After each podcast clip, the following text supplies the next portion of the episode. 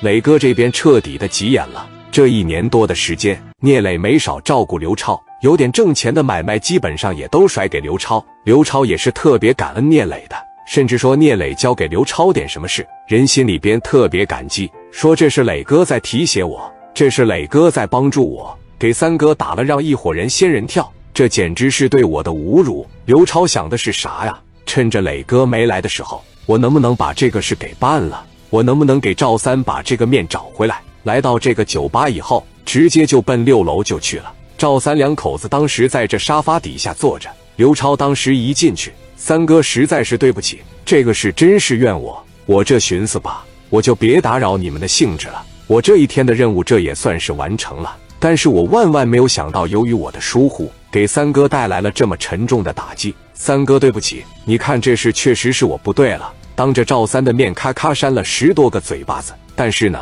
赵三不心疼，刘超的四个兄弟都心疼了。三哥，你别怪我们，超哥，我们超哥真是一番好意，你别让他打自个了。我瞅这样，我真心疼。行了行了，你别打了，等聂磊来了再说吧。刘超当时在这对三哥说：“你看磊哥来啊，还得有一段时间。你这么的呗，我派一波兄弟在这保护你，然后呢，我领一波兄弟，我去给你把这个事办了去，行吗？是谁带人打的你呀？”他们是哪伙的？你告诉我。领头那娘们姓钟，他背后的大哥是叫啥？叫刘小飞。刘超当时一琢磨，三哥能不能行？我也得替你把这个事办了，我也得给你把这个面找回来。磊哥这么信任我，把这个事交给我来办，我办成了一锅粥，属实是我的不对。你在这个酒店里边，你等磊哥一会，三哥你就信我这一回，你们在这等着，扭头就出去了。刘超当时把电话就打给小飞，刘小飞现在在大排档喝酒，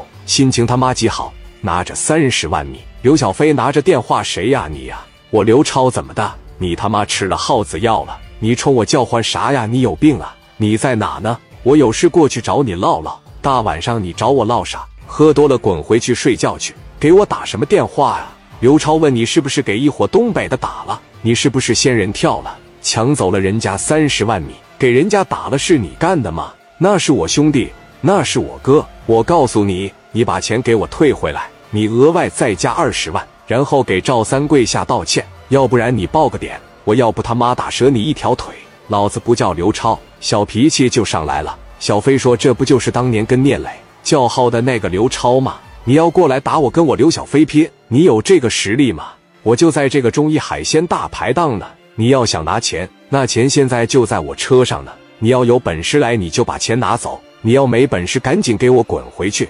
刘超一寻思，操，找他去，一共就带了十一二个兄弟。刘超气冲冲的去了，几台车往这一停下。刘小飞手底下那几个兄弟一瞅，说刘超过来了，上去拿家伙事。上屋里边把兄弟们全叫过来，人家刚刚整了三十万，正在请自己的兄弟们吃饭呢。小飞这边的有将近三十号兄弟。刘超从车上一下来，手里边拿个五连子，后边跟着十一二个兄弟，咬着牙瞪着眼，直接奔着刘小飞来了。刘小飞手底下这几个兄弟怀里边抱着家伙事往桌上一放，刘小飞当时拿起来了，我就给你拼一下呗。身边的最能打的几个打手从桌上给五连子也都拿起来了。刘超刚一到这，从屋里边那三四桌全出来了，一个个喝得迷迷糊糊的，身上纹的全是龙，全是虎，全是鱼。一看就社会，